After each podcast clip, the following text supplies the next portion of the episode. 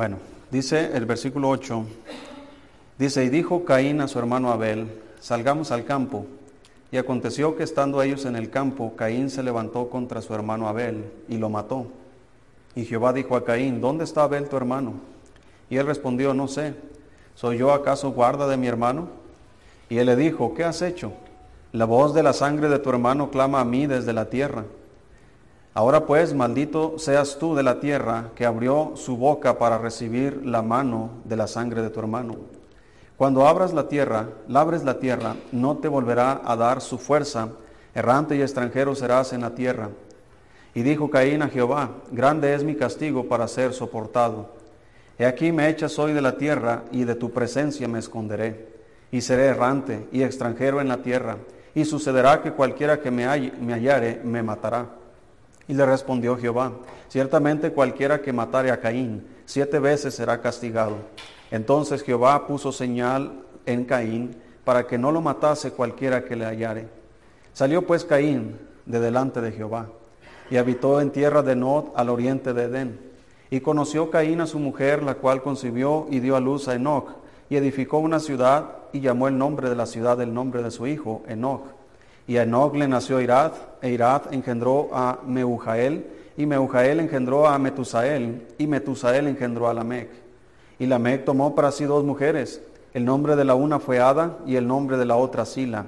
Y Ada dio a luz a Jabal, el cual fue padre de los que habitan en tiendas y crían ganados. Y el nombre de su hermano fue Jubal, eh, el cual fue padre de todos los que tocan arpa y flauta. Y Sila también dio a luz a Tubal Caín, artífice en toda obra de bronce y de hierro. Y la hermana de Tubal Caín fue Naama. Y dijo la Megda a sus mujeres, Ada y Sila, oíd mi voz. Mujeres de la Meg, escuchad mi dicho, que un varón mataré por mi herida y un joven por mi golpe. Si siete veces será vengado Caín, la Meg en verdad setenta veces siete lo será. Y conoció de nuevo Adán a su mujer, la cual dio a luz un hijo y llamó su nombre Set, porque Dios, dijo ella, me ha sustituido otro hijo en lugar de Abel, a quien mató Caín. Y a Seth también le nació un hijo y llamó su nombre Enos. Entonces los hombres comenzaron a invocar el nombre de Jehová. Vamos a orar. Dios, gracias por su palabra. Señor, bendígala. Señor, usted conoce nuestros corazones, nuestras vidas, Señor, y sabe exactamente qué debemos escuchar. Eh, Señor, que nuestra mente y nuestro corazón esté atento a su palabra. En el nombre de Jesús se lo pedimos. Amén. Muy bien, eh, conocemos la historia, hermanos, cuando Caín eh, mata a Abel. Eh, el primer hombre en asesinar a una persona, a su propio hermano. Entonces, una de las cosas, hermanos, que nosotros debemos entender es que aquí está comenzando la historia de la humanidad, está comenzando, hermanos, la, lo que es la, la descendencia de Adán en dos formas o en dos líneas. Caín, hermanos, es un hombre que, que va por el camino del mal y Seth, en lugar de Abel, es el que va en el camino del bien. Entonces, necesitamos entender nosotros, hermanos, la importancia de lo que es la descendencia. Tú y yo tenemos descendencia, tenemos hijos. Y un día tú y yo vamos a partir la lectura de hoy en la mañana, lo que acabamos de leer ahorita, es de que alguien eh, engendró a alguien y después murió. Y después murió el otro. Y después murió el otro. Si Cristo no viene dentro de los próximos 100 años, que estoy exagerando, ¿qué crees que va a pasar con nosotros? Vamos a morir. No creo que seamos tan eh, como Enoch, ¿verdad? Que Dios se lo llevó para, que, para no ver muerte. Vamos a morir. Entonces, el problema no es, hermanos, morir, porque si nosotros somos cristianos, vamos a ir al cielo. No hay ningún problema en eso. Si, si hemos creído en Jesucristo, si somos salvos, nosotros vamos a ir al cielo, hermanos, pero si no, ¿qué va a pasar con las personas que no creen en Jesucristo? ¿Qué va a pasar, hermanos, con las personas que, rechazan el Evangelio. Obviamente esas personas van a morir y van a ir al infierno. Mire, aquí hay dos eh, líneas. Eh, estoy batallando para encontrar aquí, hermanos, el, el- mensaje, así que eh, pues voy a tener que hacerlo por fe. Así que dice aquí, estamos en Génesis capítulo 4, versículo 23. Uno de los descendientes de Caín dice, versículo 23, y dijo Lamec a sus mujeres, Ada y Sila, oíd mi voz, mujeres de Lamec, escuchad mi dicho. Vea qué sabias palabras. Que un varón, ¿qué? Mataré por mi herida. Y un joven por mi golpe. ¿Qué tipo de pensamientos son esos? Imagínate, hermana, que llegue tu esposo y te diga, esposa mía, escúchame. Hermana Marlene, escúchame. Voy a matar a un hombre. Imagínese que llegue César y diga, esposa mía, escúchame, voy a matar a un hombre y a un joven por mi herida. Hermana Aide, escúcheme, voy a matar a un joven. Imagínese, hermano, ¿qué, qué diría usted? Ah, qué tremendo esposo tengo. qué hombre tan más ejemplar. ¿Qué ejemplo para nuestros hijos estás dando? Pues ¿de dónde cree usted que tomó el ejemplo este hombre? De Caín. Al menos Lamec va a matar a un hombre, quién sabe qué hombre sería, pero Caín mató a su propio hermano. Y ese es el ejemplo de una descendencia, hermanos, impía, de una descendencia que se aparta de Dios, porque mira lo que hizo Caín, hermanos, en el versículo, eh, ¿dónde estamos? Aquí estamos en el capítulo 4, versículo 16. Salió pues Caín, ¿de dónde, hermano? De delante de Jehová. ¿Qué pasa, hermano, cuando los hombres se apartan de Dios? Si estando con Dios, si estando viviendo cerca de Dios, en una familia como la de Adán y Eva, en una familia, la primera familia, donde la relación de Dios con esa primera familia es una relación muy diferente a la que hoy día tenemos nosotros. Es una relación más directa, es una, es inclusive una voz audible que ellos podían escuchar. Caín hablando con Dios antes de matar a su hermano, ¿verdad? Y Caín hablando con Dios después de matar a su hermano. Pero después, ¿qué pasa con Caín? Se aparta de la presencia de Dios y se va a habitar a otro lugar y allá comienza a procrear, comienza a hacer su propia familia, comienzan a nacer sus hijos y luego sus nietos, bisnietos y con qué tipo de pensamientos, con pensamientos homicidas. ¿No dice la Biblia que el diablo es homicida desde el principio? ¿Que él es mentiroso y padre de mentira? Jesucristo le dijo a los judíos, vosotros sois de vuestro padre el diablo. La descendencia, hermanos, de, de, Caín es una descendencia impía, es una descendencia, hermanos, que, que, no nos corresponde a nosotros. Mire, vamos a ir, por favor, a Primera de Juan. Aquí nos dice la Biblia, en Primera de Juan, de dónde es la descendencia de Caín. Capítulo 3.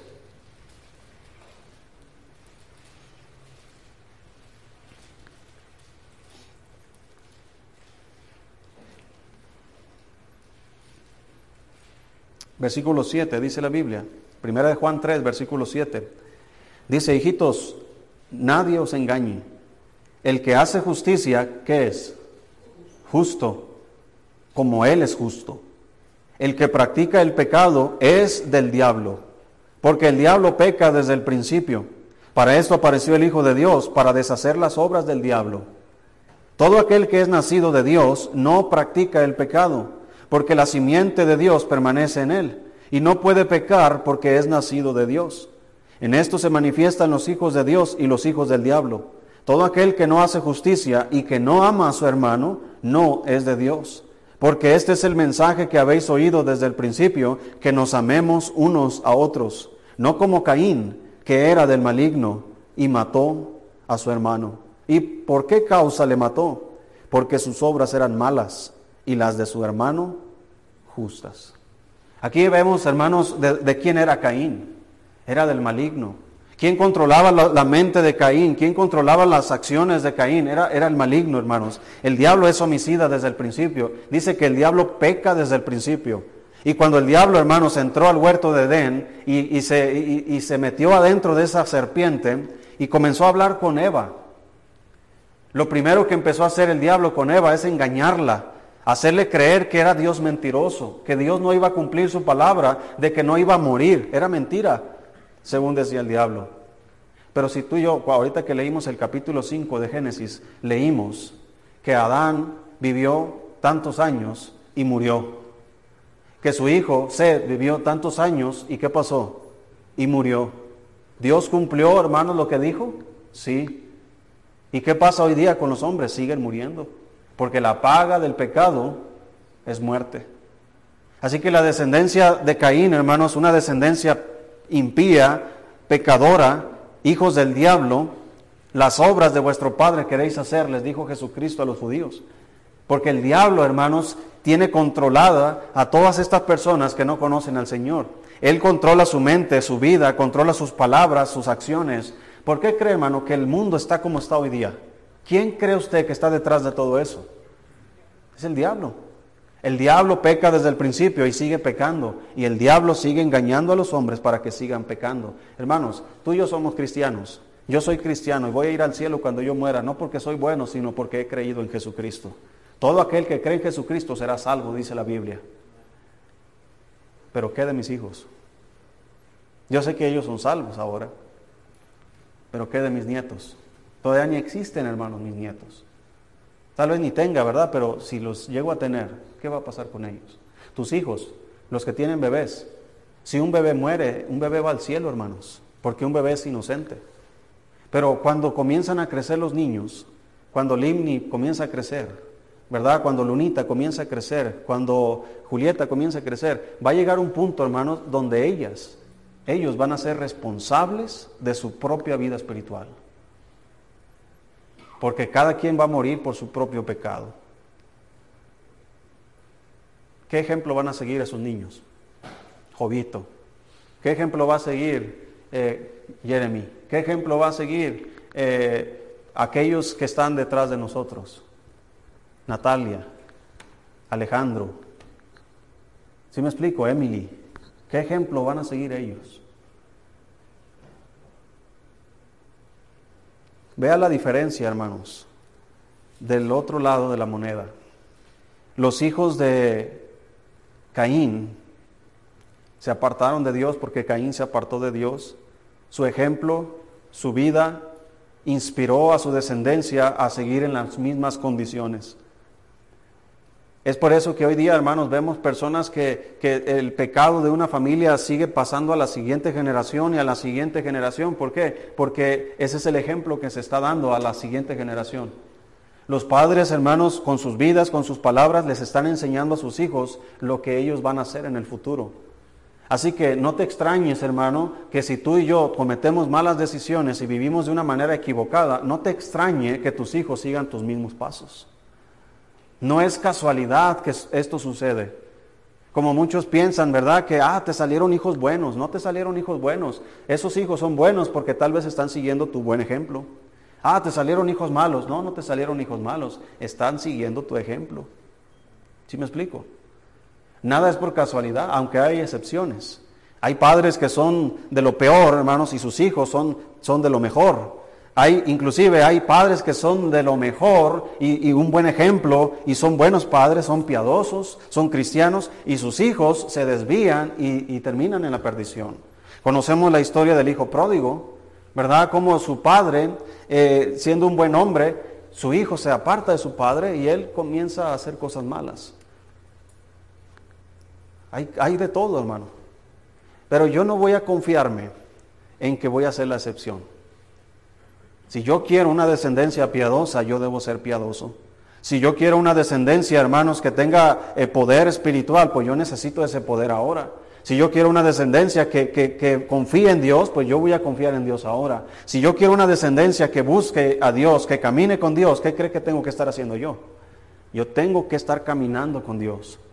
Aunque mis hijos van a ser responsables por su propia vida, yo puedo influir para bien o para mal en sus propias decisiones. Yo puedo ser aquel que es una piedra de tropiezo para ellos o yo puedo ser el impulso para que ellos alcancen su máximo potencial. Todo depende qué estoy haciendo yo. ¿Estoy caminando con Dios? ¿Estoy siguiendo a Dios o me estoy apartando de Dios?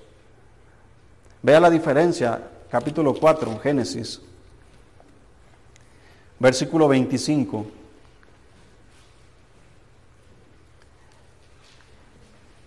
¿Sí lo tiene? Voy a intentar a ver si otra vez funciona esta cosa. Dice, y conoció de nuevo a Adán a su mujer, la cual, ¿qué dice ahí hermanos? Un hijo, y llamó su nombre Seth, porque Dios, dijo ella, me ha sustituido, sustituido otro hijo en lugar de Abel, a quien mató Caín. Y a Seth también le nació un hijo, y llamó su nombre Enos. Entonces los hombres comenzaron a qué, hermanos? A invocar el nombre del Señor. Entonces los hombres, y no se refiere a los hombres en general, se refiere a la generación, a la genealogía de Seth.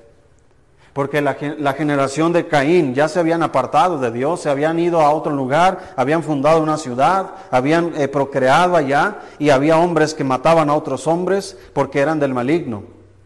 Pero acá tenemos ahora una nueva generación. Adán tiene otro hijo, aparte que tuvo muchos hijos, tuvo este otro hijo que la Biblia dice que fue conforme a su semejanza. Vea lo que dice capítulo 5, versículo 1. Este, es el libro de las generaciones de Adán. El día en, que, en, que, creó Dios al hombre, a semejanza de Dios lo hizo. Varón y hembra los creó y los bendijo y llamó el nombre de ellos Adán el día que fueron creados. Y vivió Adán 130 años y engendró un hijo a qué? A su semejanza, conforme a su imagen y llamó su nombre Seth. Y fueron los días de Adán, etcétera, y murió. Y, y comenzamos con Seth y después con Enos. Dígame hermano, en este libro de las generaciones de Adán, ¿aparece Caín? Ya no aparece Caín, ni la descendencia de Caín. Los que se apartan de Dios, hermanos, se salen o se quitan del radar de Dios, aunque Dios está en todas partes. Las personas que se apartan de Dios como Caín y su descendencia, son personas que más y más y más se hunden en el lodo, se hunden en la oscuridad, se hunden en el pecado y se apartan tanto de Dios, hermano, que las consecuencias futuras serán muy duras. Y ahorita vamos a llegar al capítulo 6 de Génesis. Usted sabe cuáles fueron las consecuencias de que los hombres comenzaron a apartarse de Dios. Pero gracias a Dios que Sed comenzó a invocar el nombre de Jehová y le enseñó a sus hijos a invocar a Jehová. Hermano, ¿qué diferencia hay de apartarse de Dios y de buscar a Dios? La, diferencia tal vez no va a ser mucha en, en usted, pero ¿cuánta diferencia va a haber en sus hijos y va a haber en sus nietos y en sus bisnietos después de usted? El panorama para muchos de nosotros tal vez no va a ser muy desalentador al principio, porque al principio Vemos todo bien, todo está en orden, todo está bajo control, pero hermanos, el día que sus hijos se les salgan de las manos y que usted no pueda tener control sobre ellos, ni autoridad sobre ellos, ni pueda ejercer dominio sobre ellos, hermano, ¿qué será de ellos si se apartan de Dios? ¿Qué será de sus propios hijos si se apartan de Dios? ¿Qué fin les espera a los que se apartan de Dios? Conocemos la historia las generaciones de Adán, cómo van engendrando uno y otro y otro y otro y otro, y llegamos a Enoch, que era un hombre que caminaba con Dios, después llegamos hasta Noé, dice la Biblia en el capítulo 6, Génesis capítulo 6, versículo 8, dice, pero Noé halló gracia, ¿en dónde? Ante los ojos de Jehová. Después de que capítulo 6 comienza describiendo, hermanos, el deterioro de la humanidad, nos dice el versículo 8, pero Noé halló gracia ante los ojos de, Jehová. Todo está en desorden, todo se está acabando, todo está, se está pudriendo la sociedad, pero Noé halló gracia en los ojos de Dios. Hermanos, y la venida de Cristo, dice la Biblia, que iba a ser como en los días de Noé. Es decir, que todo se iba a ir hacia abajo, que todo se iba a pudrir, la sociedad, las personas, las naciones, Dígame, ¿cuántos estamos hallando gracia delante de los ojos de Dios ahora? ¿Cuántos estamos invocando el nombre de Jehová? ¿Cuántos estamos haciendo la diferencia en una generación perdida? Yo no me pregunto cómo va a ser la sociedad. Si ahorita está muy fea la sociedad, ¿cómo va a ser la sociedad en unos 15 años?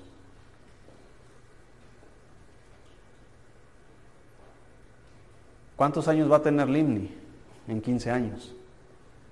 ¿Cuántos años va a tener Julieta en 15 años? Las luchas que los jóvenes tienen ahorita, jóvenes de 15, de 16, de 17 años, imagínate las luchas que tendrán en 15 años. ¿Qué necesitamos hacer los padres para enfrentar ese mundo que se está viniendo abajo? Necesitamos caminar con Dios. Necesitamos invocar el nombre de Dios. El problema, hermano, que en los días de Noé, el mayor problema no era que la sociedad se estaba pudriendo. El problema mayor, hermanos, en los días de Noé, es que los hijos de Dios se estaban mezclando con las hijas de los hombres. Dice capítulo 6, versículo 1. Aconteció que cuando comenzaron los hombres a multiplicarse sobre la faz de la tierra y les nacieron hijas, que viendo los hijos de Dios que las hijas de los hombres eran hermosas, tomaron para sí mujeres, escogiendo entre todas. Y dijo Jehová, no contenderá mi espíritu con el hombre para siempre, porque ciertamente él es carne, mas serán sus días ciento veinte años. Había gigantes en la tierra en aquellos días y también después que se llegaron los hijos de Dios a las hijas de los hombres y les engendraron hijos, estos fueron los varones, los valientes que desde la antigüedad fueron varones de renombre. Y vio Jehová que la maldad de los hombres era mucha en la tierra y que todo designio de los pensamientos del corazón de ellos era de continuo solamente el mal. Y se arrepintió Jehová de haber hecho hombre en la tierra y le dolió en su corazón. Y dijo Jehová, raeré de sobre la faz de la tierra a los hombres que he creado, desde el hombre hasta la bestia y hasta el reptil y las aves del cielo, pues me arrepiento de haberlos hecho. Pero no he hallado gracia ante los ojos de Jehová. Hermanos, el problema mayor que está sucediendo es que los hijos de Dios comenzaron a hacer alianzas con las hijas de los hombres. Muchos han dicho que los hijos de Dios son los ángeles y que las hijas de los hombres son las mujeres y que los ángeles comenzaban a tener relaciones con las, eh, las mujeres y que por eso había gigantes y que eran, hasta les ponen un nombre muy, muy misterioso, ¿no? No sé cómo les dicen. Nefilí, no sé qué, ¿verdad? Hermanos, son puras historias. Los hijos de Dios son los cristianos de aquel tiempo. Los hijos de Dios son la descendencia de Seth. Y los hijos de los hombres son la descendencia de Caín. Es imposible que un ángel pueda procrear, porque se acuerda que una vez unos hombres preguntaron a Jesús, Señor, había una mujer ahí que tenía un esposo y, y se murió su esposo y se casó, porque la ley dice que el hermano se, casó con, se case con ella y murió también, y así los cinco hermanos se casaron con ella. En la resurrección, dinos, ¿de quién será mujer ella? Y Jesús les dijo, erráis ignorando las escrituras y el poder de Dios porque en el cielo ni se casan ni se dan en casamiento, pues son, sois como los ángeles de Dios. Entonces los ángeles no procrean. No hay ángeles y ángelas. ¿Sí me explico? Ellos son neutros, no hay un sexo para ellos, como nosotros somos hombre y mujer, macho y hembra los creó, dice la Biblia. Entonces, ¿quiénes son los hijos de Dios? Son los descendientes de Seth los cristianos, los que invocan a Dios, los que están invocando el nombre de Dios, los que caminan con Dios como Enoch, los que están cerca de Dios, los que están disfrutando de una relación con Dios. Y los hijos de los hombres son aquellos que se han apartado de Dios. Entonces el problema mayor que está surgiendo, hermanos, en, los días de Noé, es que los hijos de Dios, los que se supone que deben vivir en santidad, que deben seguir a Dios, que deben leer su Biblia, que deben orar, que deben ser santos en toda su manera de vivir, se están mezclando con personas personas que están lejos de Dios. ¿Qué cree que va a surgir de eso, hermanos?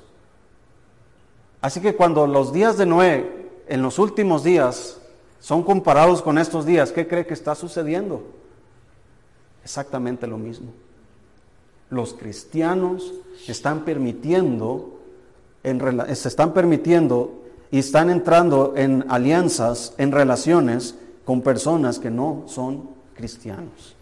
Yo tenía un amigo en la secundaria que eh, éramos muy buenos amigos, tratábamos de hacer lo correcto, nos animábamos a ir a la iglesia. Él tenía su propia iglesia, lo invitaba yo a la mía y, ensayábamos guitarra, cantábamos alabanzas y era, era una tremenda, si hubiéramos crecido en la misma iglesia con el mismo enfoque, hubiéramos sido unos tremendos amigos, siervos de Dios, los dos. Pero se casó con alguien que no era, inclusive era atea. Una ocasión fui con él a hablarle a su novia de Cristo y nos dijo, no quiero que me hablen de Jesucristo, no me interesa. Yo no creo en él. Hoy, veo las fotos en Facebook de ellos y, y esa mujer es una feminista. Su pelo de color. Siguen casados y sus hijos lejos del Señor. Ya no van ni a la iglesia él. Sus hijos obviamente jamás van a ir a la iglesia, a menos de que algo pase. ¿Cómo se echa a perder una vida, hermano, cuando se aparta de Dios? La Biblia dice que Dios no puede ser burlado. Nos conviene, hermanos, caminar cerca de Dios. Nos conviene invocar el nombre de Dios. ¿Dónde quedó toda la generación de Enoch, perdón, de Caín? Dígame, hermanos, ¿dónde está toda la descendencia de Caín? Junto con los cristianos de aquel tiempo que se mezclaron con ellos. ¿Dónde cree que están, hermanos? Todos están sepultados en el lodo, en el diluvio. Todos son petróleo. Todos son huesos, reliquias que se encuentran por todas partes. Porque dice la Biblia que Él iba a destruir no solo a los hombres, sino a, los animales que había creado, a los reptiles. Esa palabra reptil, hermanos, ¿a qué cree usted que se, se refiere? No existe la palabra dinosaurio en la Biblia, pero reptil sí existe. Y los dinosaurios, la mayoría de ellos eran reptiles. Por eso es que encuentran, aquí en Chihuahua se ha visto en lugares que encuentran fósiles, allá en Ojinaga, por aquellos lugares, hay fósiles en Chihuahua, en la capital, hay un museo donde hay huesos y han encontrado fósiles. En Estados Unidos, en Texas, hermano, está lleno de fósiles. En muchos lugares.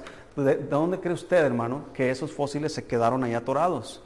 No es de que hace 25 o 100 millones de años pasó eso. Y que murió, hermanos, el dinosaurio y que las capas, los sedimentos, poco a poquito, a lo largo de los millones de años, fue sepultando. ¿Qué pasa con un perro cuando se muere allá afuera, hermanos? Pasan los millones de años y lo sepultan y se hace un, una, ¿cómo se llama? Eh, un fósil. ¿Qué pasa con los animales cuando mueren y están a la intemperie? Se echan a perder. Todos los animales fueron sepultados con el diluvio. El diluvio los llevó, mire lo que dice Mateo 24. Lo que estoy tratando de decirles, hermano, es, ¿dónde fue el fin de la descendencia de Caín?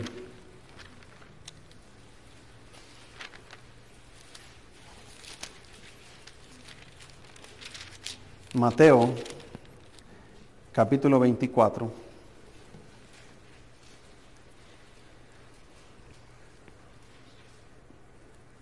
Si estamos ahí.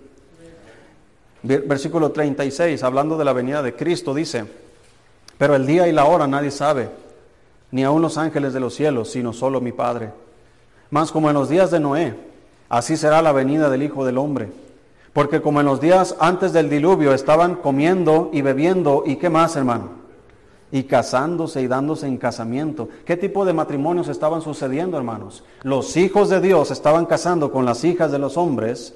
Dice, hasta el día en que Noé entró en el arca. 39. Y no entendieron hasta que vino el diluvio y se los llevó a todos. Así será también la venida del Hijo del Hombre. Ellos estaban bebiendo, comiendo, casándose, dándose en casamiento, disfrutando. Ellos estaban eh, eh, siguiendo el ritmo de la vida, pero de una manera incorrecta. Los hijos de Dios de aquel tiempo, hermanos, estaban equivocando al apartarse de Dios para comenzar a buscar parejas allá con las hijas del diablo. Dios lo mira y Él sabe cuál va a ser el resultado de aquello generaciones y generaciones que iban a estar apartadas de Dios. Así que Dios toma una decisión, manda el diluvio y se los llevó a todos. Todos en el mismo día perecieron. ¿Qué cree que va a pasar con nuestra descendencia si nos apartamos de Dios? Nuestra descendencia perecerá, morirá, lejos de Dios.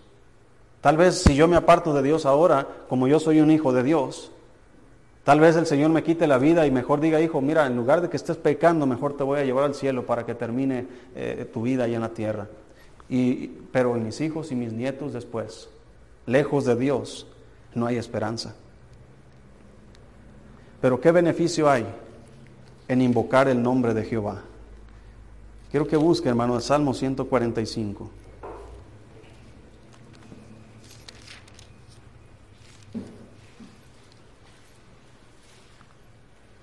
Salmo 145.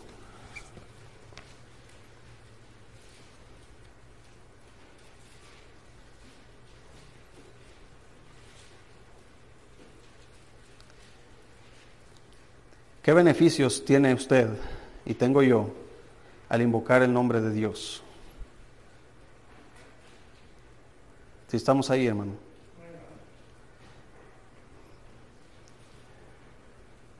Parece que ya agarró este. Así que voy a empezar de nuevo, hermanos. No se crea. ¿Qué beneficios hay? Dice versículo 18. Escucha esto, hermano. Cercano está Jehová a todos los que le invocan. Pero mire lo que dice. A todos los que le invocan, de veras. ¿Dónde está Dios, hermanos? Con los que le invocan. Cercano. ¿A alguien le gustaría tener cercano a Dios en su vida, hermano?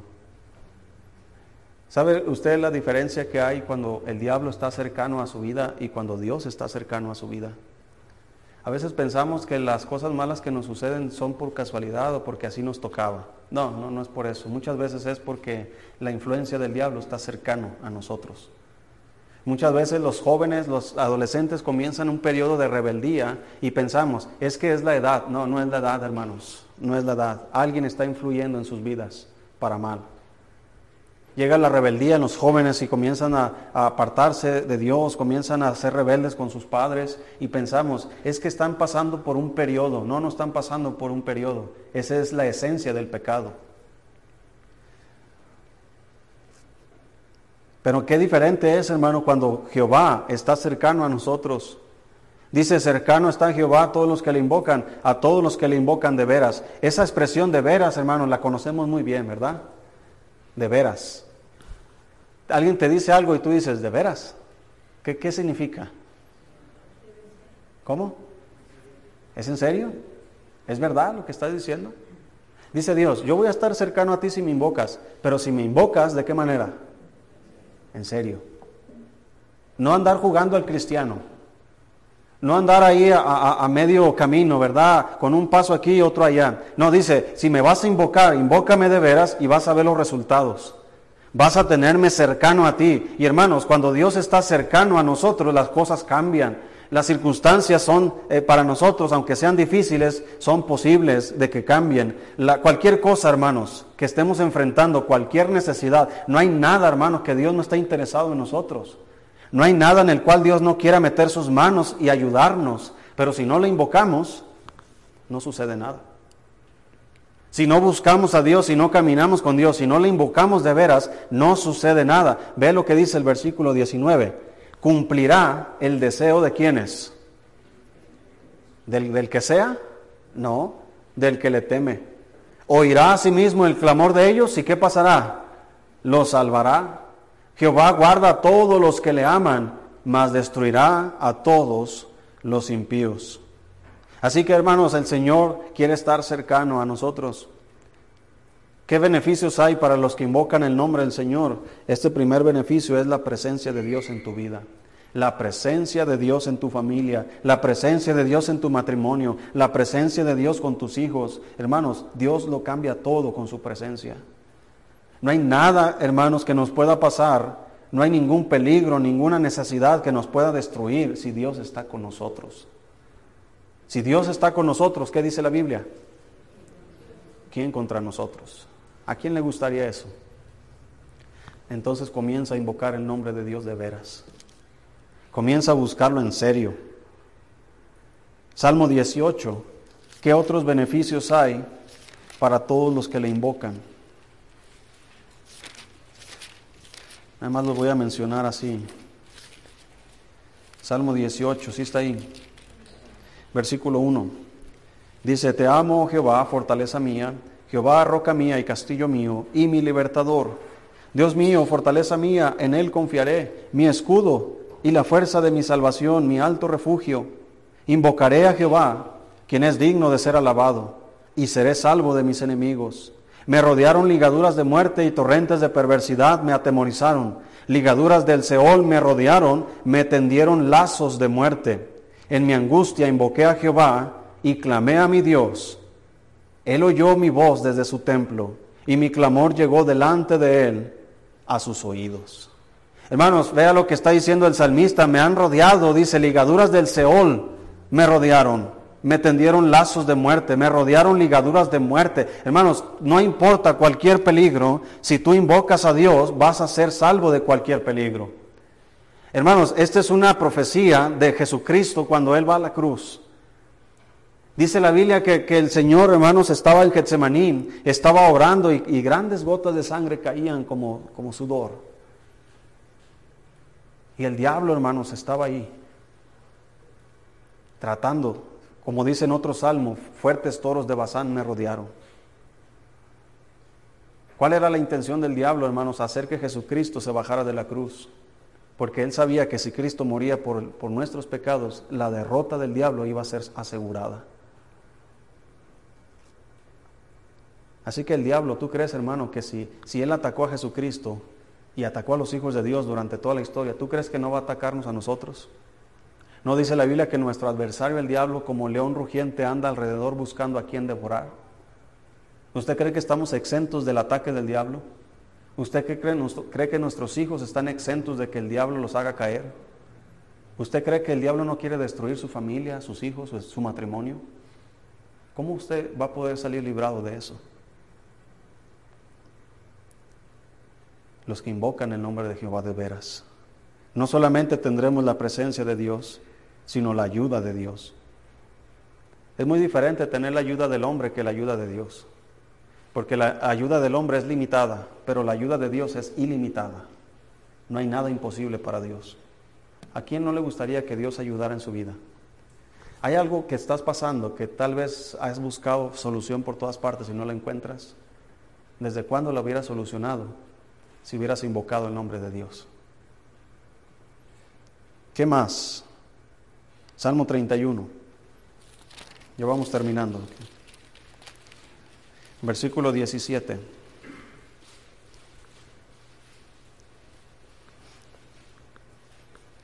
Salmo 31, 17.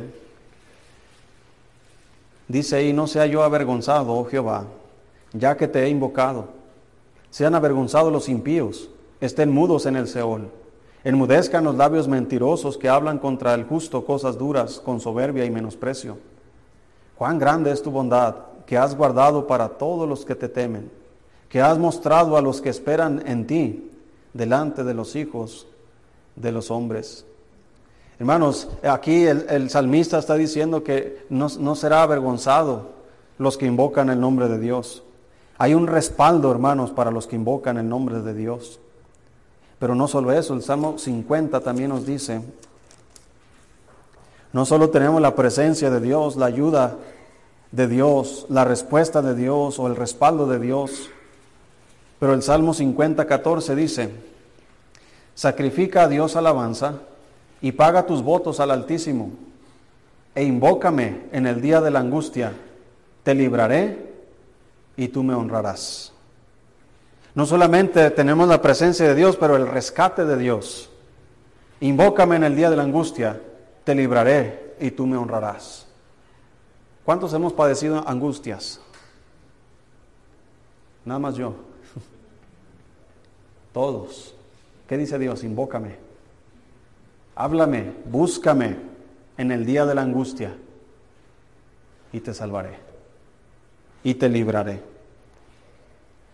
Pero vea el Salmo 80 y terminamos.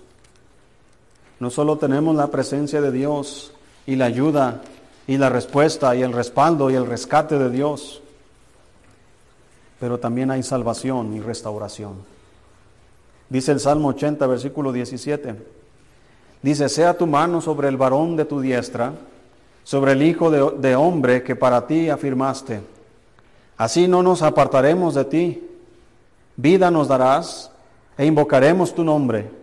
Oh Jehová, Dios de los ejércitos, restauranos. Haz resplandecer tu rostro y seremos salvos. No solamente, hermanos, hay todo lo que mencionamos, pero hay salvación, porque la Biblia dice que todo el que invocar el nombre del Señor será salvo. No tenemos que hacer obras de justicia, porque todas vuestras obras de justicia son como trapos de inmundicia. No tenemos que ayudarle a Dios para ser salvos. Hermanos, no hay nada que tú puedas hacer para ir al cielo, a menos que creas en Jesucristo. Porque todo aquel que invocar el nombre del Señor será salvo.